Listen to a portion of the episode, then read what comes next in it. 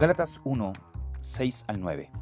Me asombra que tan pronto estén dejando ustedes a quien los llamó por la gracia de Cristo para pasarse a otro evangelio.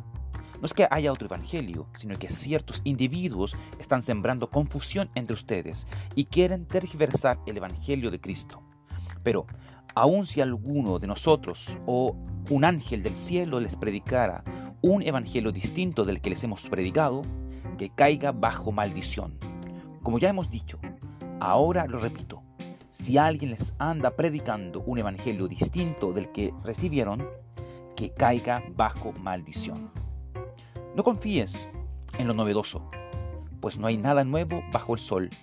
Es mejor ser cuidadoso y examinar todo con atención.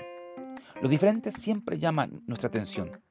A nadie le gusta quedarse en el pasado, estar fuera de onda y repetir y repetir sin cansancio lo mismo, pues para muchos esto es aburrido.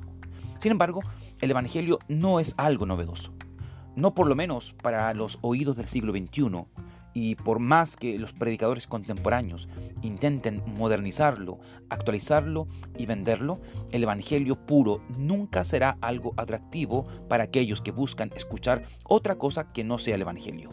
Es más, su falta de novedad para la fe cristiana no es un problema. El problema es creer que alguien fuera de Dios tiene la autoridad para cambiar o modificar el Evangelio.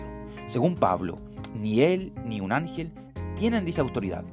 Por lo tanto, si has de creer en el Evangelio, tendrás que creer en él aceptando sus buenas noticias, así como también sus malas noticias.